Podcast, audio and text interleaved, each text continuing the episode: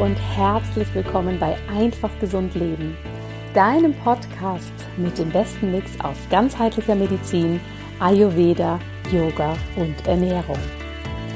Mein Name ist Dr. Jana Scharfenberg und ich freue mich sehr, dass ihr heute hier wieder alle mit dabei seid. Gerade in den letzten Wochen haben wir ganz, ganz viele neue Zuhörerinnen und Zuhörer hierher gefunden und ich möchte euch natürlich hier auch persönlich nochmal herzlich willkommen heißen in der Einfach Gesund Leben Community. Ich freue mich riesig, dass ihr da seid und jetzt euer gesundes Leben für euch weiterlebt, vielleicht aber auch erst startet. Und natürlich an alle, die hier schon länger dabei sind, auch euch möchte ich einen großen Dank aussprechen für euer Vertrauen, für eure Zeit, die ihr euch jede Woche nehmt, um hier diesen neuen Gesundheitsinput zu hören und diesen dann in euer Leben zu integrieren. Bevor wir in die heutige Folge reinstarten, ein paar wichtige Punkte. Punkt Nummer eins, wenn ihr Fragen habt, wenn ihr Themenwünsche habt, meldet euch bitte jederzeit gern. Dieser Podcast ist für dich, er ist für euch und ich möchte hier genau das mit reinbringen, was euch eben eine große Unterstützung ist. Das zweite, was mir ganz wichtig ist, ich möchte euch auf zwei wundervolle Angebote aus meinem engeren Kolleginnenkreis heute aufmerksam machen. Für die von euch, die überlegen, in ein Online-Business reinzustarten, kann ich euch von ganzem Herzen die Online-Business University meiner geschätzten Kollegin und Freundin Christine Woltmann nur ans Herz legen. Es ist eine umfassende Ausbildung im Bereich Online-Business, die nicht nur die besten Business-Strategien, sondern vor allem Mindset und Energiearbeit miteinander kombiniert. Ich darf immer ganz, ganz viel von Christine lernen und ganz ehrlich würde ich heute noch mal am Anfang stehen und für mich überlegen, mich selbstständig zu machen, ein Unternehmen zu gründen und hier loszulegen. Sie wäre meine absolute Adresse. Mit ihr würde ich loslegen und mit ihr würde ich hier gerne lernen wollen. Und das Beste ist, wenn du bei der Online Business University dabei bist, du kannst dich jetzt diese Woche nämlich noch dafür anmelden und das über den Link, den du in den Show Notes findest, tust, dann wirst du zusätzlich während der Zeit in der Online Business University auch noch von mir persönlich in einer kleinen Gruppe unterstützt, denn ich werde hier zusätzliche Special Q&As anbieten, um euch hier auch noch unterstützen zu können und um natürlich hier spezifische Fragen rund um Gesundheitsthemen beantworten zu können. Schau mal vorbei, das Ganze ist noch bis Freitag möglich und vielleicht ist es ja das Passende für dich. Das zweite, was ich dir von Herzen empfehlen möchte, ist der Online-Kurs von meinen lieben Ayurveda und Yoga-Kolleginnen Julia Glesti und Laura Krüger. Sie haben einen ganz klasse Kurs ins Leben gerufen. Der ist fünf Wochen lang, bei dem es ganzheitlich um deinen weiblichen Zyklus geht und wie du diesen mit Yoga und Ayurveda für dich gut kennenlernen kannst und vor allem auch gesund leben kannst. Auch die beiden sind wirklich klasse und ich werde so häufig gefragt, wie können wir mit Ayurveda den Zyklus unterstützen und deshalb möchte ich das hier unbedingt dir auch noch empfehlen. So, jetzt aber zur heutigen Folge. Ich habe heute eine ganz spannende und sympathische Person hier. Und zwar ist das Tina Panknin.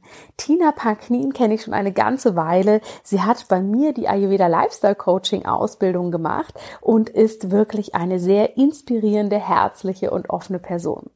Und neben dem Ayurveda hat sie vor allem ein großes Steckenpferd. Und das ist Kinder-Yoga. Und Kinder-Yoga ist ja etwas, was in den letzten Jahren immer bekannter geworden ist, was es an ganz vielen verschiedenen Orten gibt und natürlich in Zeiten der Pandemie jetzt auch online. Und natürlich kann man sagen, hey, es ist super, wenn wir offline in einem schönen Raum gemeinsam mit Kids Yoga machen können. Da bin ich absolut einverstanden mit. Aber natürlich in dieser Zeit, wo uns das jetzt nicht so möglich ist, dürfen wir hier natürlich auch ausweichen und neue Möglichkeiten finden. Und diese Möglichkeit hat es eben für meine größere Tochter, die ist jetzt vier Jahre alt, und mich natürlich auch möglich gemacht, dass ich mit Tina, die in Hamburg wohnt, gemeinsam Kinder-Yoga praktizieren kann. Meine Tochter liebt sie über alles. Sie spricht immer von ihrer Yoga-Lehrerin Tina und wann wir denn endlich wieder Yoga haben. Und natürlich ist Yoga bei uns zu Hause kein Fremdwort. Unsere Große kennt das, dass hier auch die Yogamatte ausgerollt wird und mein Mann oder ich Yoga praktizieren. Aber natürlich ist es für sie nochmal was ganz, ganz Besonderes, das Ganze im Kinder-Yoga-Setting zu machen.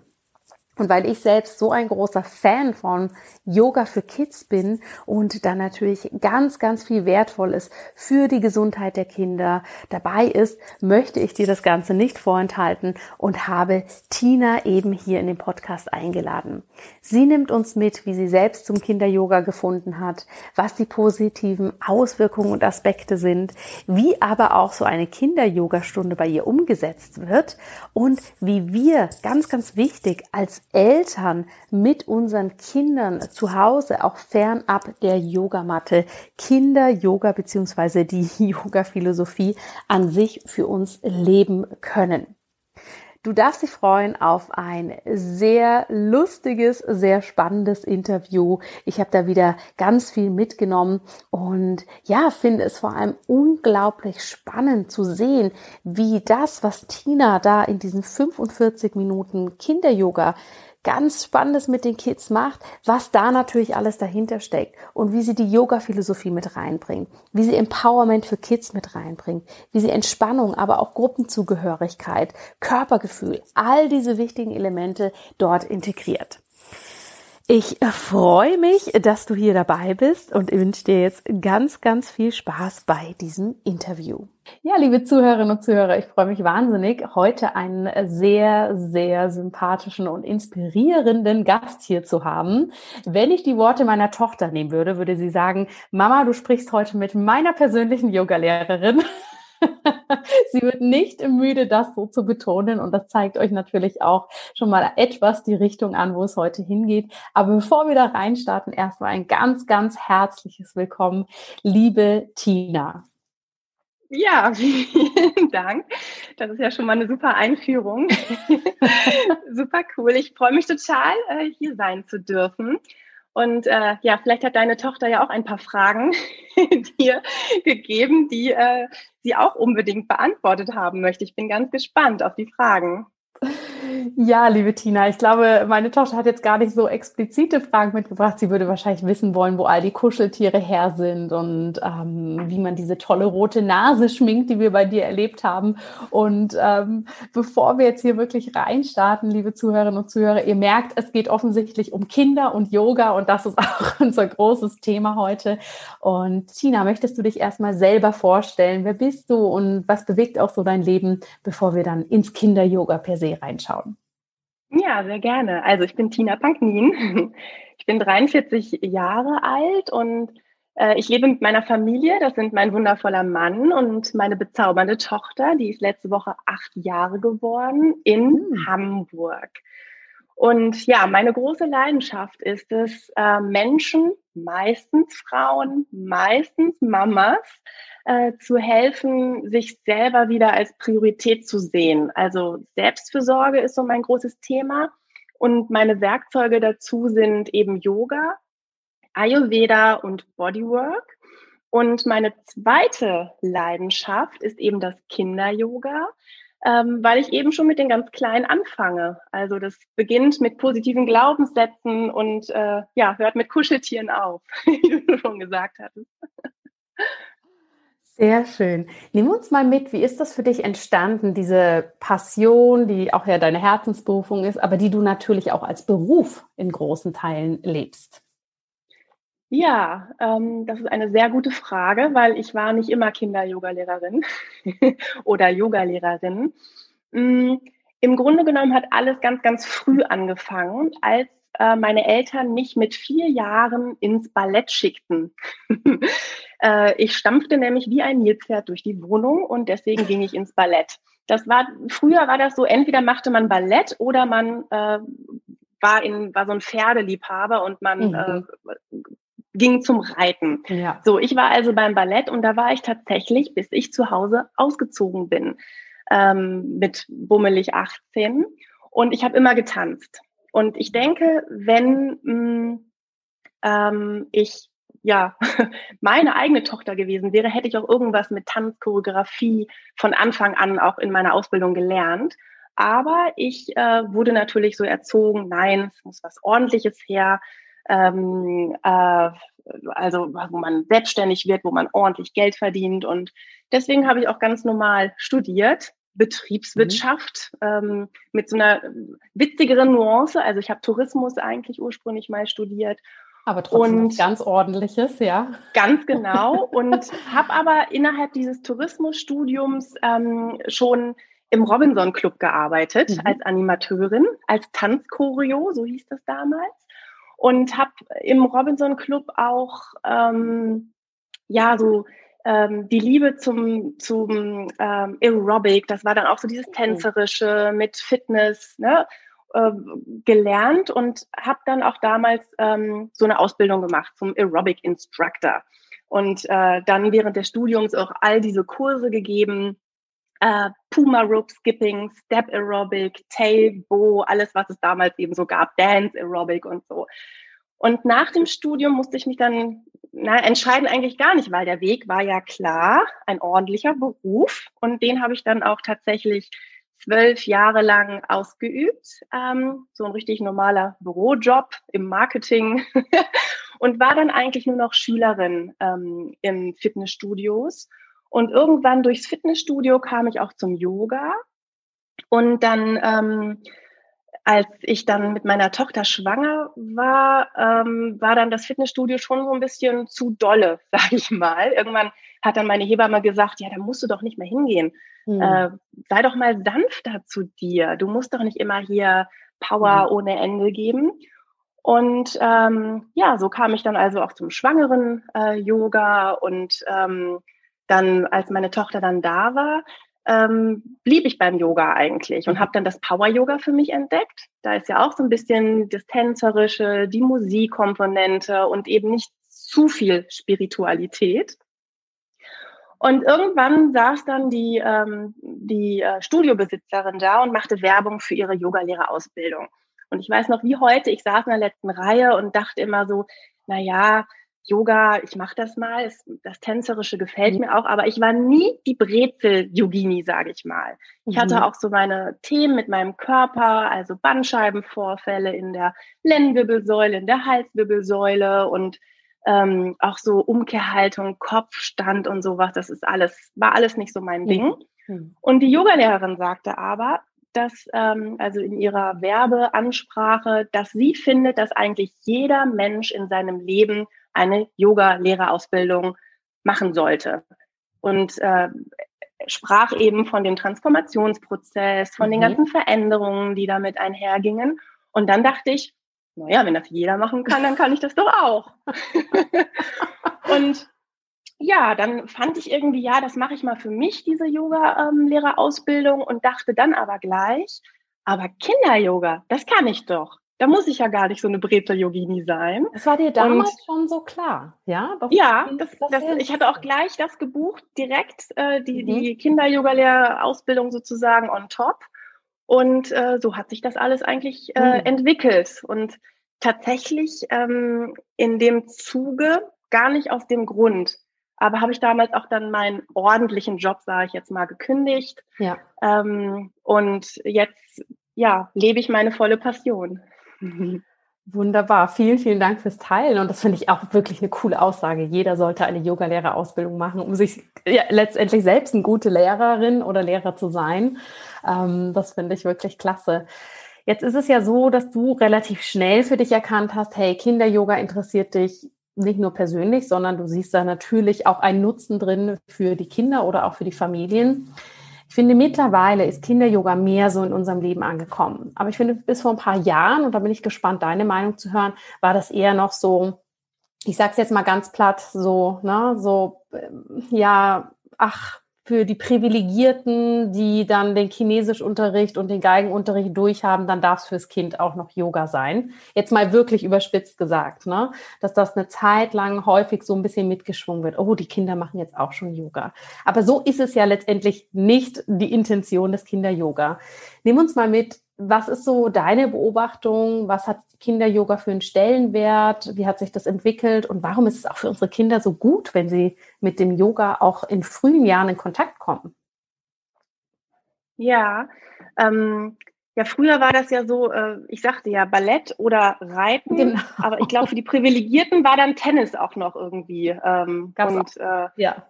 Ja, ja, das ist äh, ganz witzig. Ich erlebe das ehrlich gesagt gar nicht so, dass heutzutage Ach, Yoga so für die Privilegierten ist.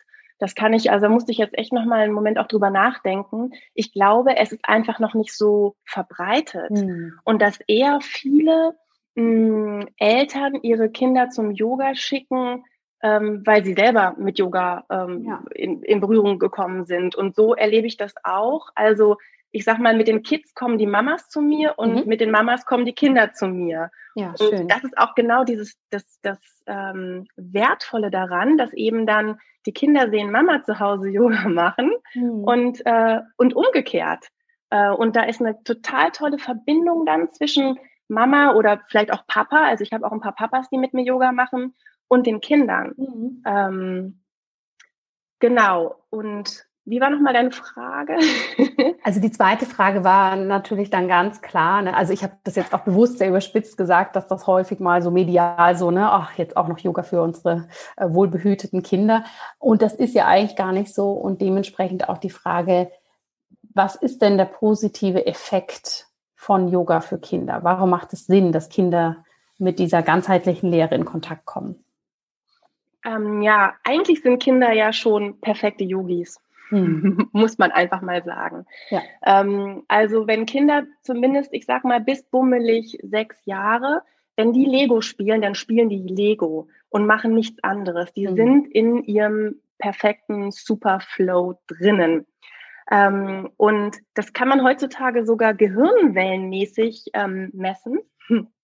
Äh, die sind in so einem ja, sogenannten Trance-Zustand. Das sind die Theta-Wellen, äh, die äh, in unserem Gehirn für Energie mhm. sorgen. Mhm. Und wir Erwachsenen in unserem Alltagsbewusstsein sind ähm, eher in den ähm, in, in, in, auf einer ganz anderen Gehirnfrequenz, ähm, nämlich den Beta-Wellen ähm, unterwegs. Also wenn wir konkret mit irgendwelchen Problemen uns befassen.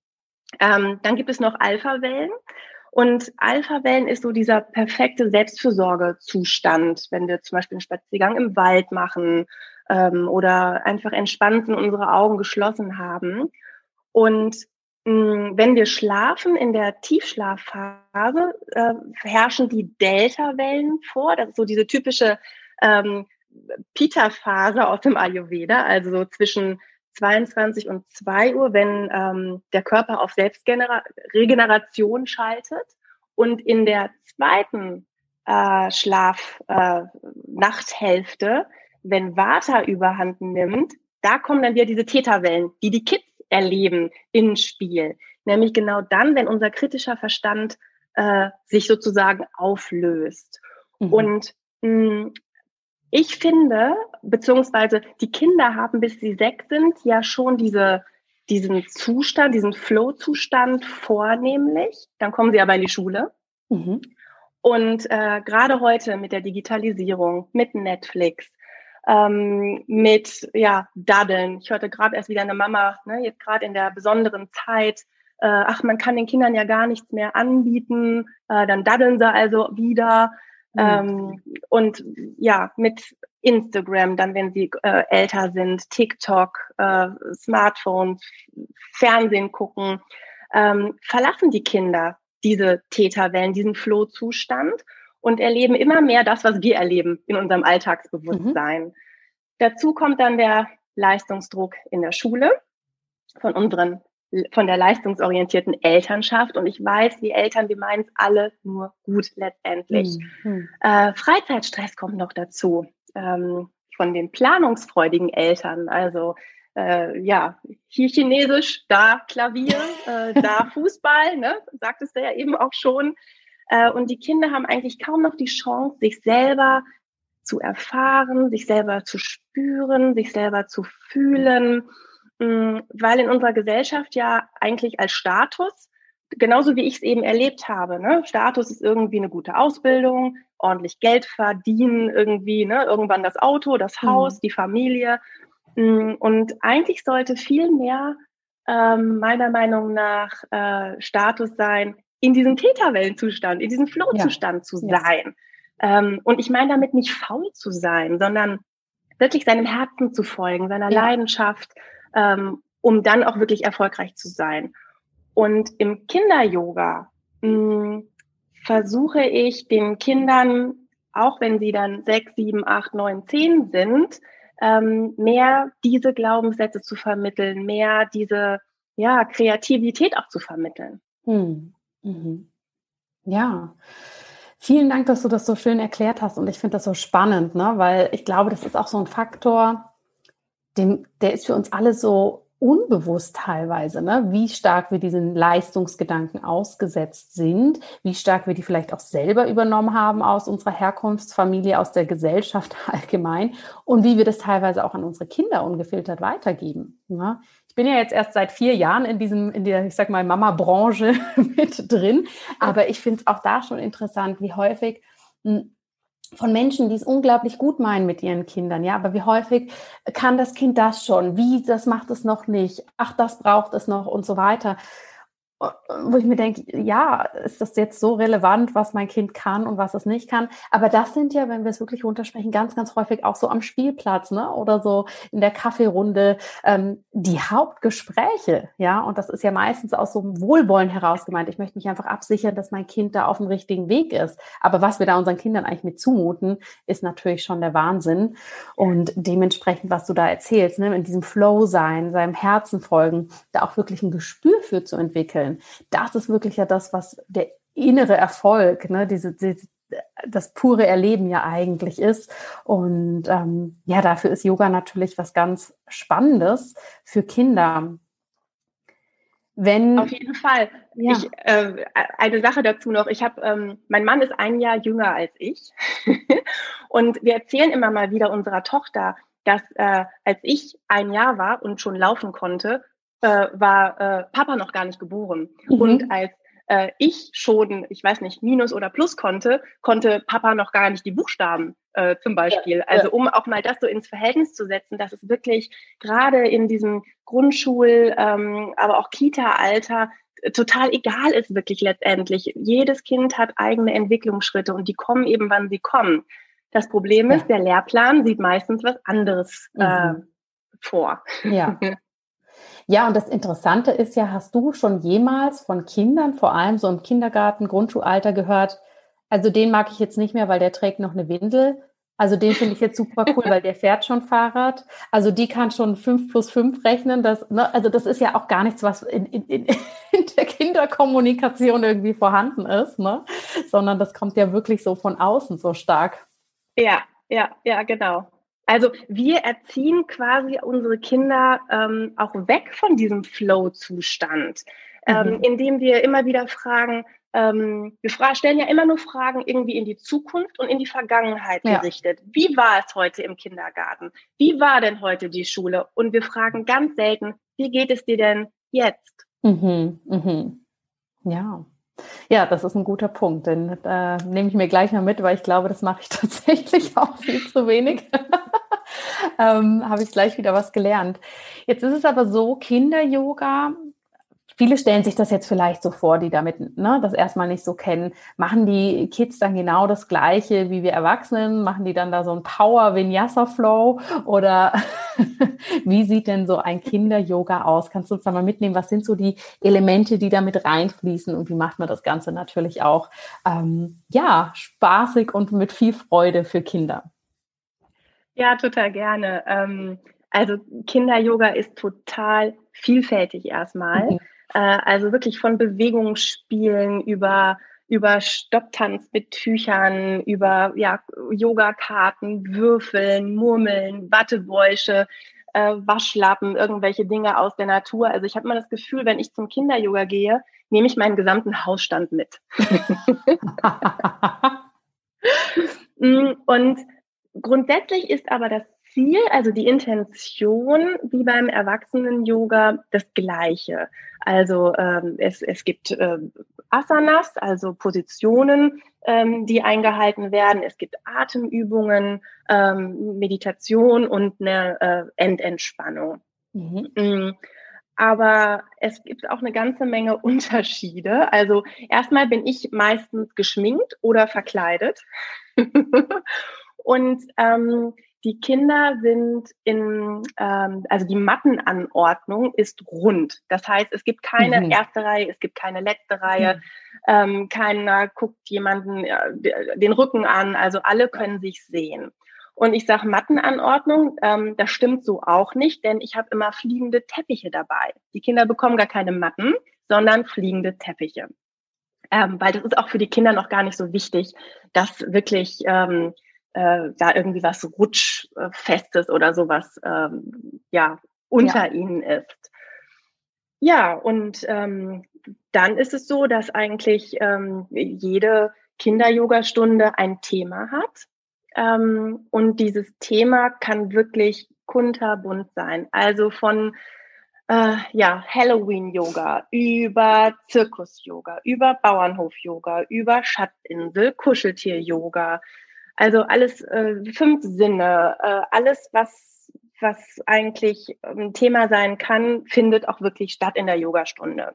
Hm. Ähm, aber auch so Themen wie Freundschaft oder Liebe oder Fairness, ähm, alles äh, ja findet Platz, findet Raum. Und ähm, ja, jede Kinder-Yoga-Stunde startet im Prinzip mit ähm, äh, mit Regeln, mhm. die ich mit den Kindern bespreche. Und diese Regeln sind äh, schon ja die positiven Glaubenssätze, von denen ich schon gesprochen habe. Ja. Ich glaube an mich, ich liebe meinen Körper und weiß ihn zu schätzen und ich sage immer, ich kann das. Ähm, und das sind auch wirklich Rückmeldungen, die ich bekomme, dass, dass das Kind urplötzlich anfängt, sich zu umarmen und zu sagen, ich liebe meinen Körper. Und da sind dann die Mamas mhm. äh, total verdutzt immer, oh, wo kommt das denn jetzt her? Wie cool ist denn das bitte, wenn ich das doch mal selber sagen könnte? Du, das kann ich dir auch rückmelden. Ne? Also, liebe Zuhörerinnen und Zuhörer, ich habe es ja im Intro schon erwähnt. Wir machen auch ab und an Yoga mit Tina und ich höre auch manchmal aus dem Kinderzimmer, ich liebe meinen Körper, ich kann das. Und dann werden auch manchmal andere Kinder, die zum Spielen da sind, animiert, das dann auch zu rufen. Also, das finde ich schon unglaublich und finde es bei dir auch immer spannend, ne? wie, wie schön und ähm, mit wie viel Freude diese Affirmationen eingebaut sind, ne? dass die Kinder das auch wirklich so mitnehmen für sich. Ja, so schön. Das ist so, so, so, so schön, wirklich. Also auch für mich dann hinterher zu hören, dass das mitgenommen wurde, ja, dann habe ich ein bisschen was richtig gemacht, finde ich immer. Mhm, definitiv. Ja, und nach den Regeln ähm, begrüße ich jedes Kind mit meiner Klangschale.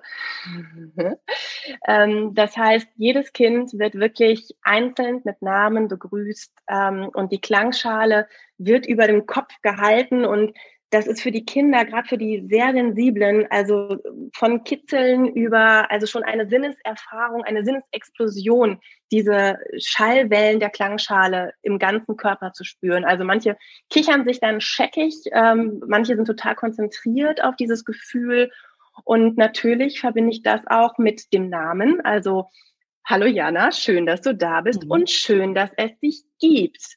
Also auch das wieder ähm, ganz wertvolle, ähm, eine ganz wertvolle Begrüßung, finde ich. Also nicht einfach nur Hallo, mhm. ja. ähm, sondern eben noch, noch ein kleines i-Tüpfelchen mehr. Mhm.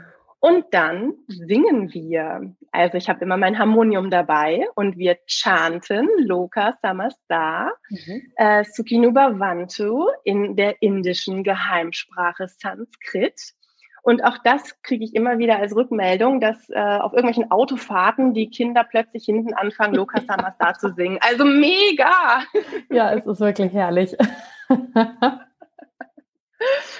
Und ähm, ja, dann besprechen wir das Thema und es gibt eine, ähm, ja, ich nenne es Self-Con-Übung. also jedes Kind darf einzeln etwas sagen oder eine Frage beantworten vor der Gruppe, wenn es das möchte. Also zum Beispiel beim Kuscheltier-Yoga, was hast du für ein Kuscheltier dabei? Wieso gerade dieses? Und wie heißt denn dein Kuscheltier? Und da lernen die anderen auch schon gespannt zuzuhören, bis wirklich jeder einzeln dran war.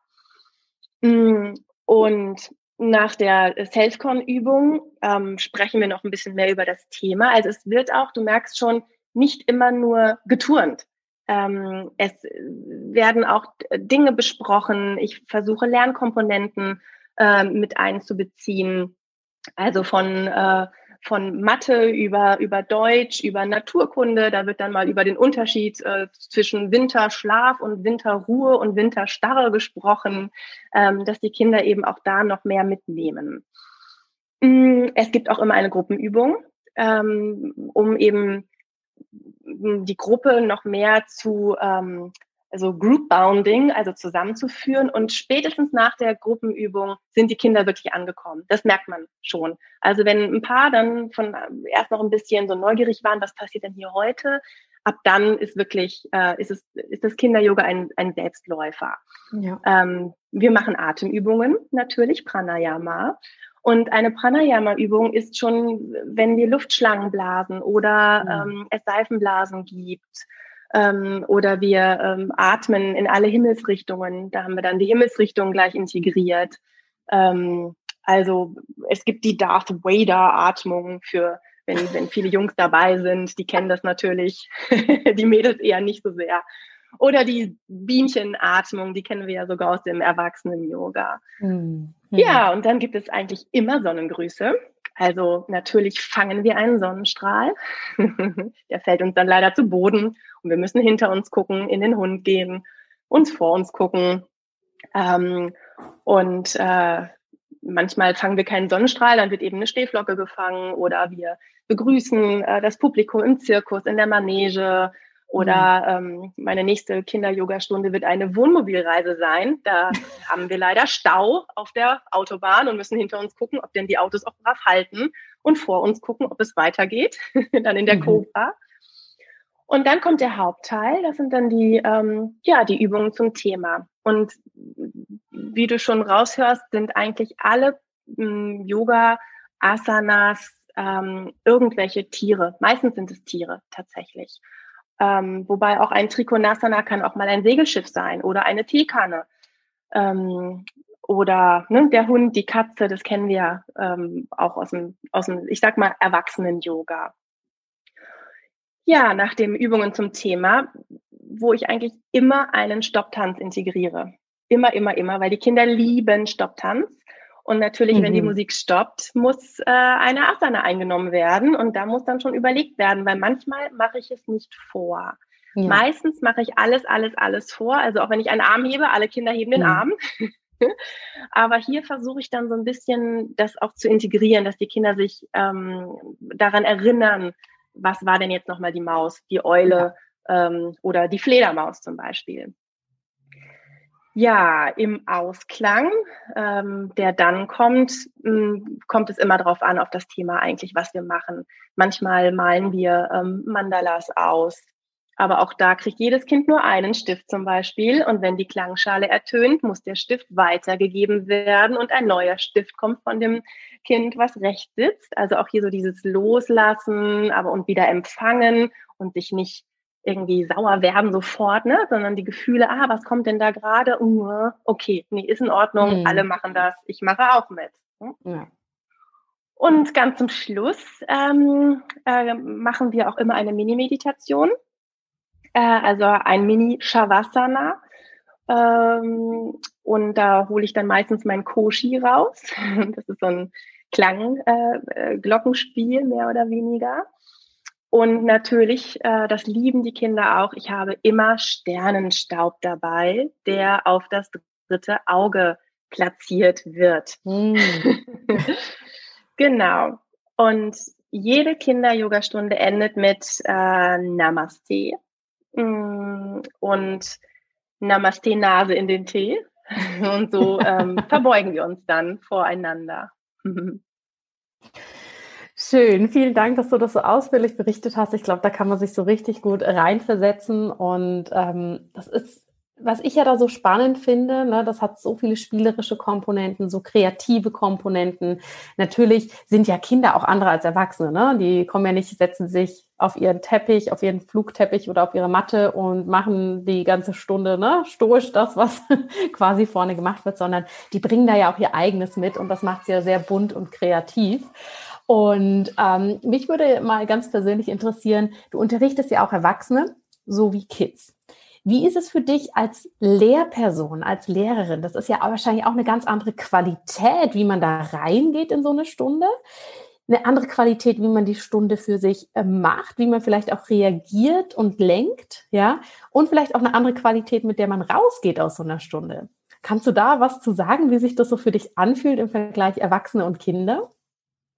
Ja, ähm, Erwachsene ist Peter, Kinder ist Vater.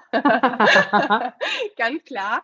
Also ähm, ich sagte es in unserem Eingangsgespräch schon, ich bin ja auch manchmal ein bisschen äh, perfektionistisch veranlagt. Äh, so, ja, so der Kontrolltyp, ne? So, ich mag das ja, wenn alle nach meiner Pfeife tanzen.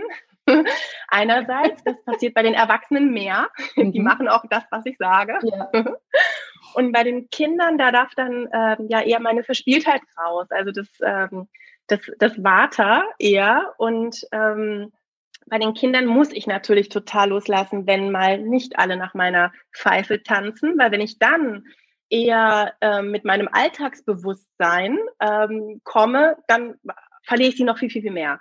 Also ich muss mich wirklich auf diese, die, diese, ich sage mal, Täterwellen, diesen Flow mhm. einstellen, ähm, mir auch nicht zu schade zu sein, eben nicht perfekt zu sein. Ja, dann schminke ich mir ein Schnurrbart und äh, als Zirkusdirektor und dann war der halt schief. Na egal, ist ja total den Kindern ja auch wirklich egal. Ja, ja. Ähm, und äh, bei den Erwachsenen da, ähm, ja, da läuft dann mein Gedankenkarussell ganz anders ab als mhm. bei den Kindern. Mhm. Ja, da denke ich auch eher, ah, mögen die mich, mögen die jetzt meine Stunde? Und bei den Kindern mache ich mir diese Gedanken überhaupt gar nicht. Ja, also ja. das, das läuft. Das ist total, das äh, Manchmal denke ich nach einer Kinder-Yoga-Stunde, puh, das war jetzt wieder ziemlich viel Kindergeburtstag und sehr wenig Yoga. Oder? Und dann bekomme ich diese Rückmeldungen, äh, oh, die haben Lukas Hammerstar gesungen, oh, die ja. äh, haben das und das gemacht und sind in den Hund gegangen und, und, mhm. und, und, und. Und dann denke ich so, nee, das war Yoga. Total. Und ich glaube, dass ja Kinder auch in der Stunde wahrscheinlich sehr direktes Feedback geben. Ne? Also als Erwachsene sind wir ja nicht so schnell in der Yogastunde und sagen, hey, nee, das gefällt mir jetzt nicht, sondern lavieren uns da irgendwie durch und die Kinder, ich meine, die werden, glaube ich, ziemlich klar Bescheid geben. Kinder oder? stehen auf und gehen. Also Kinder stehen auf und gehen aus dem Kreis heraus. Ich bin in so einem ziemlich großen Raum, in dem ich Kinder-Yoga gebe und äh, der hat auch Spiegel und ich versuche uns immer extra da zu positionieren, wo eben nicht diese Spiegel sind, dass sie so mhm. abgelenkt sind, aber die stehen dann auf und gehen von Spiegel und, und machen, machen Grimassen oder irgend sowas. Oder äh, noch schöner, sie nehmen sich noch drei andere Kinder mit, obwohl ja. die anderen drei ja aufgepasst haben, so ungefähr. Ja. Ne? Das, äh, das ist das Feedback der Kinder. Ja. Sind denn, wir sprechen ja jetzt hauptsächlich natürlich gerade vom Offline-Setting. Sind denn da die Eltern dabei, wenn du Kinder-Yoga gibst? Ist das altersabhängig oder was ist da so die, ähm, die Vorgehensweise? Ähm, ich sage immer Eltern raus. Hm. Äh, es sei denn, ähm, also ich fange eigentlich ab drei an, also ab ähm, Kindergartenalter. Und wenn beim ersten Mal dann ähm, die Mama oder der Papa mit dabei sein wollen, dann dürfen die das. Wobei ich gleich sage, dann werden die Kinder aber nicht mitmachen. Dann mhm. sitzen die auf dem Schoß und sitzen und staunen. Und ähm, eigentlich empfehle ich immer Kinder, äh, Eltern raus, wobei ich einen Raum habe mit einem Nebenraum, wo dann die Eltern sich aufhalten ah, dürfen. Ah, okay. Und dieser Nebenraum hat Fenster sodass die Eltern immer ganz genau sehen können, wenn sie denn das wollen, was denn ihr Kind mm. gerade macht. Mm. genau. Also das setzt mich wieder dann gerne auch mal unter Druck, weil mm. ich dann denke, oh Gott, jetzt gucken die, was machen wir denn jetzt hier und so. Mm. Aber eigentlich war auch da das Feedback ähm, immer sehr positiv. Genau. Ja, ja, und mhm. mit dem Alter, genau mit den Dreijährigen und die staunen nur. Es kann natürlich auch sein, dass dann, wenn die Eltern draußen sind, die gerade die Jüngeren eher da sitzen und staunen und ich sage jetzt mal aus unserem Erwachsenenbewusstsein nicht so richtig mitmachen. Aber ähm, da habe ich ein schönes Beispiel. Meine Tochter hat einen sehr teuren Schwimmkurs bei dem Schwimmlehrer hier in Hamburg mitgemacht. Ähm, der ging so über ein halbes Jahr und meine Tochter ist nicht einmal ins Wasser gegangen, mhm. weil ihr der Schwimmlehrer nicht sympathisch war. Ihr gefiel mhm. der Bad nicht. Ja. Kaum war der Schwimmunterricht vorbei, zwei Monate später hatte sie ihr Seepferdchen. Also wir, ähm, wir dürfen nicht vergessen, die Kinder saugen alles auf, ja, ja. auch wenn sie vielleicht dann, wenn wir von ihnen erwarten, sie sollen jetzt mitmachen, ähm, nicht wirklich präsent wirken. Mhm. mhm. Und so ist es beim Kinderyoga ja. auch. Also wenn die Kids ja. staunen, dann machen sie zu Hause plötzlich äh, ihre Katze oder ihr Trikonasana. Absolut. Also diese Beispiele habe ich von meinen Kids auch zuhauf, natürlich gerade von der Großen, ne? dass ich denke, ach, jetzt saß sie ja nur an, in Anführungsstrichen dabei und hat geschaut und hinterher kann sie mir aber genau erzählen, nee, so funktioniert das und ich mache das jetzt so und so oder so mache ich das ja. nicht. Ähm, ist ja auch eine schöne Eigenschaft, die wir eigentlich bei Kinder, Kindern wieder mehr wertschätzen dürfen, ne? dass sie da auf jeden Fall so den Weg ja. mitgehen. Ja, ja. Jetzt ist es ja so, wir reden hier gerade ganz natürlich über das Offline-Setting und in Gruppen und wie wir die Matten legen. Das ist ja aber leider, leider im letzten Jahr und auch dieses Jahr nicht unbedingt immer unsere Realität. Und du bist da, was für mich persönlich natürlich sehr schön ist, dann auch relativ schnell ins Online geswitcht, was uns hier die Möglichkeit gegeben hat, über die Entfernung zwischen Hamburg wohnst du, ne? Genau. Ja, Hamburg und Zürich überhaupt gemeinsam Yoga zu machen. Aber wie war das für dich? War das herausfordernd, hier zu switchen? Und was ist auch für die Kids eine Herausforderung? Was sind so die Besonderheiten in diesem Setting dann? Ja, also ich hätte vor einem Jahr niemals für möglich gehalten, dass das überhaupt geht. so geht es ja wahrscheinlich vielen von uns, dass äh, äh, wir jetzt ganz neue Dinge plötzlich ausprobieren. Und ich habe auch angefangen mit ähm, so kleinen Hörschnipseln für meine Yoga-Kinder im äh, vor einem Jahr da in diesem ersten Lockdown, sage ich mal. Und die, ähm, äh, das waren so fünf Minütchen, die ich einfach nur aufgesprochen habe, weil ich dachte, so Kinder hören Hörspiele, Spiele, dann geht das bestimmt. Und irgendwann habe ich dann angefangen, hm, ja, nee, da, da machen alle so mit, das ist so toll. Äh, ich probiere das über Zoom mal aus. Ähm, also auch Zoom ist hier ähm, mein, meine Welt sozusagen. Und das klappt hervorragend. Natürlich fallen ein paar Sachen weg, wie ähm, ich sag mal diese Self-Con-Übung, dass jedes Kind einzeln was sagen darf, weil ähm, es mir schon wichtig ist, dass die Kinder ähm, nur mich sehen und nicht diese Galerieansicht ähm, haben, weil das lenkt sie dann zu sehr ab, wenn sie alle Kinder sehen. Ähm, und mit den größeren kann man das schon machen. Das kennen Sie ja aus der Schule mit dem Schulzoom, dass Sie sich mal auf laut stellen, dann wieder auf stumm stellen. Aber ähm, wenn ich auch kleinere Kinder dabei habe, dann lasse ich eigentlich alle auf stumm. Und ähm, auch so die Gruppenübung fällt weg. Aber dafür ähm, können wir alles andere trotzdem machen. Wir äh, machen den Stopptanz, wir ähm, äh, ja, es kann auch passieren, wenn ich dann sehe, dass ein Kind so überhaupt nicht mitmacht und es ist eigentlich schon etwas älter und könnte mitmachen, ähm, dass wir, wenn wir gerade äh, ich hatte das vor kurzem erst, da haben wir Zirkus-Yoga gemacht und wir waren gerade Elefanten, die mit ihrem Rüssel Wasser aufsaugen. Da haben wir das Kind dann einfach mal alle nass gespritzt. Und ganz schnell war das Kind plötzlich wieder standes. Weil die Kinder, die, die ähm, machen ja nicht den Baum oder äh, den Elefanten, die sind der Elefant, die sind der Baum in diesem Moment. Mm, und ja, mittlerweile mache ich jetzt auch, äh, mache ich auch eine Aufnahme von meinem Kinder-Yoga. Wobei es mir immer sehr wichtig ist, dass ich die Kinder ansprechen kann, dass ich weiß, wer nimmt denn diese Aufnahme, weil die persönliche Ansprache ähm, ja, motiviert natürlich total. Und ich finde nicht, dass ich einfach nur, man könnte ja auch einfach nur auf, auf Play drücken und dann ist es wie eine Fernsehsendung, die man sich anguckt. Es soll schon eben diesen Mehrwert bieten. Ähm, ja, und äh, das ist, ist wirklich Wahnsinn, wie, wie gut das funktioniert, finde ich. Ja, total. Also ich muss auch sagen, ich war da am Anfang auch so hoch, ne, wie klappt es mit Kindern online und natürlich auch so, was man dann initial so im Kopf bekommt, so, oh, ne, wir wollen ja eigentlich nicht, dass Kinder vorm Bildschirm sitzen. Ähm, aber bin auch jedes Mal wieder total überrascht, wenn wir in deinen Stunden sind, wie, wie sehr die Kids alle so mitmachen. Ne? Und finde das auch ganz toll, wie du das dann machst, dass du sie ja wirklich dazu holst. Ne? So, hey, ich sehe, du machst da gerade was anderes. Komm mal wieder, ne? Auch gedanklich gedanklich hier zu dem, was wir machen.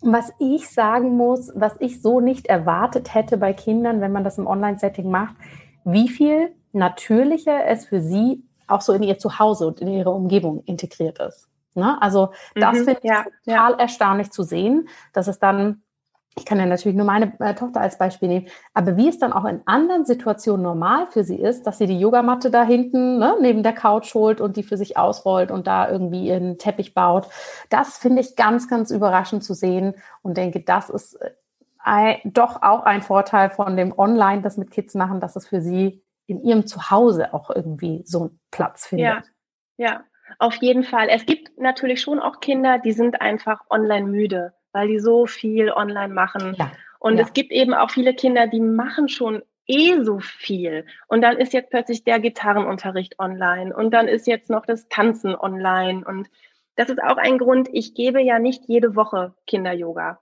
Mhm. Also ich biete das zweimal im Monat an, weil es eben etwas Besonderes bleiben soll und eben nicht dieses, ach, noch ein Termin in meinem ja. eh schon so vollen Terminkalender.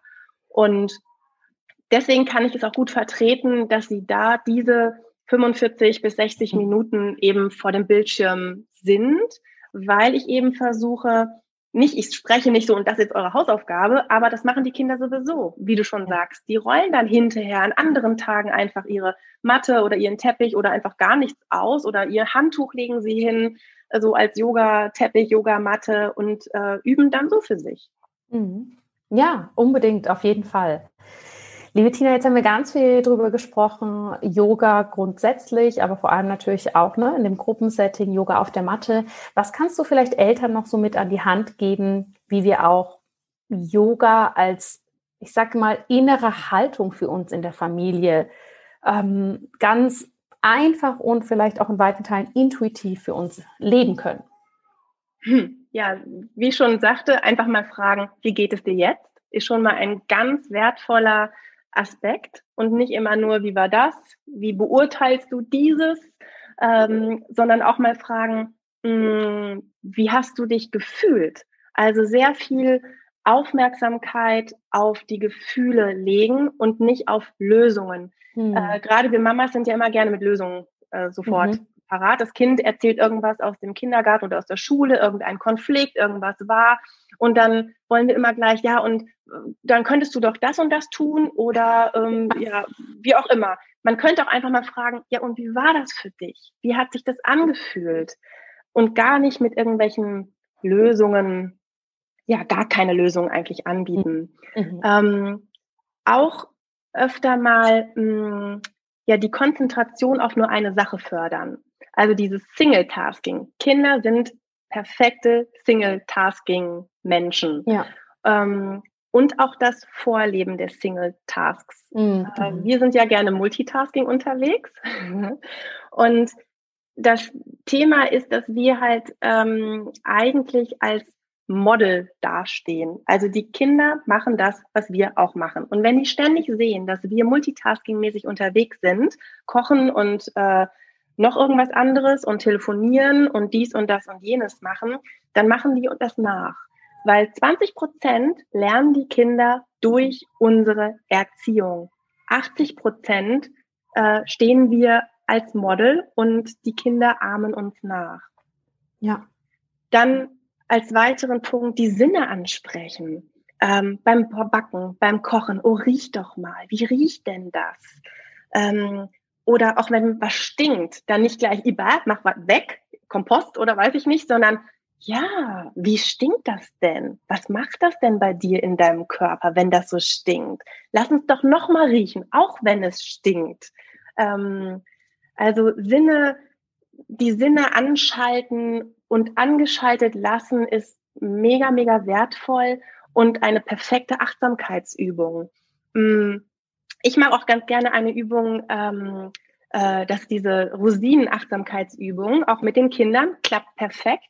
Also man nimmt sich eine kleine Rosine und schaut sich erstmal diese Rosine an. Dann, dann fühlt man die Rosine dann nimmt man die Rosine ans Ohr und Rosinen sprechen tatsächlich mit einem. Also es ist wirklich Wahnsinn. Dann nimmt man erst die Rosine auf die Zunge und mhm. schmeckt, bevor man reinbeißt. Und das kann man mit Rosinen machen, das kann man aber auch mit ganz vielen anderen Lebensmitteln natürlich machen. Ja. Ähm, immer das Kind ernst nehmen zu Hause, egal was, was was passiert ist, egal was das Kind sagt. Also diese, dieses Kind fällt hin, tut sich weh, ach, das war doch nichts, das war doch nicht schlimm. Indianer kennen keinen Schmerz. Das höre ich noch immer viel zu häufig. Und das ist ja auch so dieser erste Impuls, weil wir es ja gar nicht anders kennengelernt haben. Ähm, oder auch wenn das Kind sagt, mir ist langweilig. Ja, super, das ist etwas Gutes. Daraus entsteht meistens irgendetwas. Und nicht gleich, mir ist langweilig, ähm, ja, dann guck doch was oder dann mach doch dies oder mach das. Immer wieder diese Lösung bieten. Nein, die ist langweilig. Ja, super. Mhm. Ähm, daraus, äh, das ist eine Chance aus Langeweile. Natürlich raus in die Natur. Ähm, raus in, in, in, in der Natur sein ist Yoga. Da braucht man nicht auf der Matte sein, im Wald, auf dem Feld, äh, ganz egal wo. Alles, was man mit allen Sinnen ganz bewusst erleben kann, ist Yoga. Mhm. Natürlich kann man auch ähm, Übungen zu Hause tatsächlich machen. Da muss man auch kein, kein Yoga-Lehrer oder Kinder-Yoga-Lehrer für sein. Äh, Atemübungen. Einfach mal abends im Bett die Hände auf den Bauch legen und einfach mal gemeinsam atmen. Perfekt, eine super Achtsamkeitsatemübung. Oder äh, mal gemeinsam tanzen. Ich weiß nicht, mhm. wann hast du das letzte Mal mit deiner Tochter zu super Musik getanzt? Eine perfekte Energieübung mhm. oder mal sich abklopfen, mal die Drüsen zu stimulieren. Das lieben die Kinder. Ja, ja. Und schon ist wieder eine Verbindung da, egal was wir gemeinsam mit unseren Kindern machen. Also meine Tochter, da leuchten die Augen, wenn ich mal Musik aufdrehe und wir tanzen zusammen. Und das ist auch Yoga. Ja. Ähm, ja, Fantasieübungen, einfach mal irgendeine Blödsinngeschichte erzählen. Hm. Mama, erzähl mir eine Geschichte. Wie oft höre ich mich auch sagen, ach nee, ich habe doch schon gelesen, jetzt schlaf doch endlich. Ja, warum nicht einfach doch eine ganz kurze Geschichte erzählen? Ja, ja. Ähm, ja, und auch Gefühle eben besprechen. Es gibt wunderbare äh, Gefühlstagebücher auch, wo jedes Gefühl ähm, ein kleines Monsterchen ist und dann muss das Kind eben sagen, ach, heute habe ich mich eher so wie dieses Monster gefühlt oder wie das Monster. Ähm, und eben, ja, das Vorleben, was Ernährung angeht, was Bewegung angeht, was den Atem angeht. Oft denke ich, ach, ich will jetzt Yoga machen. Ah nee, ich muss mich ja um meine Tochter kümmern. Besser nicht. Dabei ist es viel besser zu denken, wenn ich jetzt Yoga mache für mich, ja. kümmere ich mich um ja. meine Tochter, weil sie sieht, ah, Mama macht etwas Gutes für sich. Ja, ah, Mama absolut. nimmt sich wertvoll.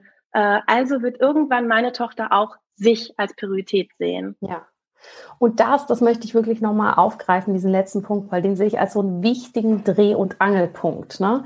Die, die ganzen wertvollen Empfehlungen, die du jetzt genannt hast oder Tipps, die sind so wichtig, aber eben dieses Vorleben. Und dieses Vorleben ist eben nicht nur, ne, ich mache äh, nicht Multitasking und bin die ganze Zeit irgendwie gestresst, sondern auch hier, und ich glaube, das ist gerade für Eltern eine Riesenherausforderung, aber auch eine Riesenchance, sich hier nochmal ganz anders kennenzulernen, auch reingucken, wie gehe ich mit mir selber um und wie spreche ich auch teilweise über Unbedingt. mich. Ne? oder auch über die Ernährung. Ich meine, wie oft kommt unbewusst, nee, ich esse jetzt nicht noch ein Stück Schokolade, das macht ja dick. Ne? Ja. Solche Sachen, das sind Kleinigkeiten, ja. die sind vielleicht in uns drin und vielleicht empfinden wir das in dem Moment auch so und meinen es gar nicht irgendwie ne, jetzt als große Sache, aber das bleibt ja alles hängen. Und gerade dieses was, was für eine Wahnsinnssache wäre das für unsere nächste Generation, ja, wenn die nicht nur durch dieses, wir brauchen mehr Gleichheit, wir brauchen mehr äh, ja, ne, Chancen, dass die für alle da sind, Männer, Frauen und so weiter, sondern was wäre das für ein Wahnsinn, wenn wir vorleben, wir lieben unseren Körper oder wir akzeptieren unseren Körper, ja, wir gehen gut mit uns um, wenn wir das weitergeben können, wie viel dadurch entstehen kann. Ne? Und das ja, kann einfach ja, nur passieren, wenn wir uns diesen Dingen, wie oft wir uns selber fertig machen für welche Sa Sachen oder abfällig über uns selber reden, ne? dass wir das nicht so weitergeben.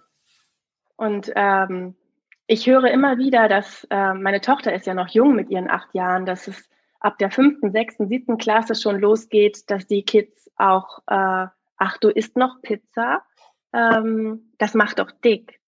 Äh, und dass mhm. dann so dieses, ne, so gerade was bei den, bei den Jungs das Dabbeln ist äh, und sich in diesen ja. Fantasiewelten zu verlieren, ist bei den Mädels ja äh, TikTok, Instagram, die Selbstdarstellung. Und da muss ein Kind schon ganz schön innerlich gefestigt sein, um da nicht Angriffspunkt ja. zu werden. Ja in dieser Denkweise. Äh, und mhm. ja, mein Kind darf mal Pizza essen, natürlich. Ja. Aber ich sage auch immer, es muss grün sein. Ich frage sie oft, hattest du heute was Grünes auf deinem Teller? Ja, ja. Ähm, das ist so, das ist unser, ja, so sprechen wir hier einfach zu Hause. Mhm. Und ja, sie sieht mich natürlich auch mal Schokolade essen. Ja. Ich mache da gar nicht so ein Thema raus. Also auch aus Süßigkeiten. Das, sie darf Süßigkeiten essen. Sie darf auch mal, wenn sie zum Frühstück ein Eis möchte, ein Eis essen. Mhm. Klar. Nur weil wir hier, unsere Gesellschaft, das gesagt hat, dass irgendwie Brötchen mit Marmelade ein Frühstück sein soll, ja, mhm. Millionen von Menschen in Asien essen Gemüsesuppe zum Frühstück. Ja. Ähm, und wenn es dann mal das Eis ist, dann ist es das. Also. Ich ja. sehe das ganz genauso wie du und wir haben das tatsächlich auch so als Grundregel bei uns eingeführt. Ne? Wir sprechen nicht über gesundes und ungesundes Essen oder dickmachendes und nicht dickmachendes Essen, sondern wir haben für uns so diese Kategorien eingeführt. Es gibt das Essen, was uns unserem Körper ganz viel Energie gibt und ganz stark macht und es gibt Essen, das einfach Spaß macht, ja. Ja, super, und erklären mega. darüber eben, hey, ne, Spaß essen, also zum Beispiel Schokolade, das darf auch mal sein, ne? Aber irgendwann der Körper braucht hat nur eine gewisse sozusagen Toleranz für Spaß und dann braucht er wieder Energie und Kraft, dass wir wieder Fahrrad fahren gehen können. Ja, und ich finde ja. das ganz schön zu sehen, weil unsere Tochter nimmt es auch sehr so an, ja. Und auch da, zum Beispiel Ostern, hat sie ein, danke liebe Großeltern an dieser Stelle, falls ihr es hört, ein unfassbar großes Schokoladennest bekommen, wo es mich innerlich dann auch schon unruhig gemacht hat. Aber ich dachte, du, jetzt soll die mal so viel Schokolade essen, wie sie halt meint. Und dann merkt sie aber auch mal, wie es ihr damit geht. Ne? Und dann war ja, ehrlich ja. relativ schnell durch. Ne? Dann war es so, ja, ja genau. der Tag war echt eigentlich nur Schokolade, aber jetzt ist es auch einfach total uninteressant. Und dann kam sie tatsächlich auch selber und sagt, Mama, jetzt brauche ich ein Energieessen heute Abend. Ne? Ja, ja, mega. Das, ja. Die Kinder, die haben so eine Weisheit in sich ähm, und das alles eigentlich, was die Gefühle angeht, was das Denken angeht, was ihren Körper angeht, was die Ernährung angeht. Und mhm. oft versuchen wir eben zu manipulieren, indem mhm. wir, nein, jetzt keine Schokolade, weniger. Aber dadurch wird es ja auch erst interessant und plötzlich so aufgebauscht. Mhm. Dabei fühlen die Kinder ganz genau, was gut für sie ist. Ja, ja. Ja, ja da könnte man natürlich mit dem Thema Ernährung auch noch äh, wahnsinnig ja. reden. Aber ich finde da irgendwie auch als Grundregel oder so als Grundempfehlung, was ich versuche für mich umzusetzen, ist auch mich so in die Lage reinversetzen. Ne? Fände ich es cool, wenn mein Partner die Süßigkeiten so hoch stellt, dass ich da nicht rankomme ja. und mir immer erstmal eine Gurke aufschneidet. Ja, also. Natürlich dürfen wir als Eltern da, ne, ist unsere Verantwortung, das zu lenken, aber eben auch da so in, in allen Lagen sich reinversetzen, wie wäre denn das für mich? Ähm, Finde find ich für mich immer, ja, als quasi Mama-Anfängerin mit zwei noch sehr kleinen Kindern meistens sehr hilfreich. ja, aber auch mit der Sprache. Also wie oft höre ich auch, äh, sag mal, spinnst du? Ähm, ja, möchte ich auch nicht, dass irgendjemand zu mir sagt, sag ja. mal, spinnst du? Also es ist schon ein ganz schön ein krasser Ausdruck. Ja, ähm, ja. Egal, was, was, was das Kind in dem Moment gemacht mhm. hat. Und die Kinder ja. meinen es oft gut und wir sehen gar nicht, was sie wirklich, warum sie so handeln. Ja. Aber die Intention ist meistens eine gute, eine, ähm, eine kooperierende. Ja, absolut. Tina, wir haben so viel geteilt über Kinder-Yoga, über äh, Yoga-Philosophie, über Schokolade und Sternenstaub. Ich finde, wir haben da ganz, ganz viel, ja, hast du uns mitgeben können. Dafür möchte ich dir von Herzen danken. Aber bevor wir schließen, gibt es noch irgendwas, was du vielleicht den Zuhörerinnen und Zuhörern noch mitgeben möchtest, dass das Gespräch natürlich für dich auch rund ist? Ja, also ich finde, jeder Mensch hat ein Recht auf ein glücklich und gesundes Leben und eben auch die Jüngsten. Und dieses Vorleben, ähm, ja, ich, ich glaube, das möchte ich einfach nur noch betonen, dass es ganz, ganz wichtig ist, dass auch wir äh, für uns sorgen, wir in die Selbstfürsorge gehen, ähm, so dass die Kinder das bei uns schon ja sehen und eben nachahmen können. Ja, Herzlichen Dank, liebe Tina, dass du dir so viel Zeit genommen hast, uns hier in deine Passion, in deine Berufung mitzunehmen. Und auch wenn ich mir wünsche, dass wir bald wieder alle Offline-Yoga unvoreingenommen machen können, wünsche ich mir trotzdem, dass wir weiter online mit dir Yoga machen können. Und ja, das wird beides, beides bleiben. Beides bleiben. Es wird einfach Ach, beides schön. bleiben. Ja, auf schön. jeden Fall. Also das gilt für die Erwachsenen. Ich habe mittlerweile so viele Schüler aus äh, anderen Städten, aus München, aus Füssen. Äh, und bei den Kindern eben gilt das Gleiche. Also es wird, denke ich, beides bleiben. Sehr schön. Du hast es jetzt hier gesagt, wir haben es alle gehört. Wir werden dich drauf festnageln, ja? Gerne. Unbedingt. Das werden die Kinder schon machen. Das werden die Kinder machen, genau. Also an alle, die zuhören, ich kann es wirklich nur empfehlen, mit den Kids wirklich mal bei ähm, Tina im Yoga vorbeizuschauen. Es sind echt sehr, sehr tolle Klassen. Ich bin da auch jedes Mal, äh, mein inneres Kind ist da auch immer mit ganz viel Freude dabei. Und natürlich auch die Stunden für die Erwachsenen sind sehr zu empfehlen. Wir verlinken alle ja, Kontakte zu Tina, dass ihr schauen könnt, wann was stattfindet. Und Tina, ja, von Herzen vielen, vielen Dank, dass du hier warst. Super gerne. Vielen Dank, dass ich hier sein durfte. Tschüss. Tschüss. Ja, liebe Zuhörerinnen, liebe Zuhörer, ich hoffe, du fandest dieses Interview genauso spannend wie ich und hast da einiges für dich mitgenommen. Wenn du selbst Kinder hast, dann schau doch mal bei Tina vorbei und ich würde mich natürlich freuen, wenn wir uns bei der nächsten lustigen Kinder-Yoga-Stunde bei Tina sehen. Wir sind fast jedes Mal dabei und ja, ich kann es wirklich nur von Herzen empfehlen. Die anderen äh, Kurse, die ich heute erwähnt habe, die Online Business University, wie auch den äh, Kurs von Julia Glesi und Laura Krüger, dazu findest du alle Informationen in den Show Notes und ich freue mich natürlich wie immer auf dein Feedback. Lass mich gerne auf den Social Media Kanälen wissen, was deine Erfahrung vielleicht mit Kinder Yoga schon ist, was du als kleine Inspiration mitgenommen hast und wenn du natürlich Fragen an Tina oder mich hast. Jetzt wünsche ich dir erstmal von Herzen alles Gute, lass es dir gut gehen, alles Liebe, deine Jana.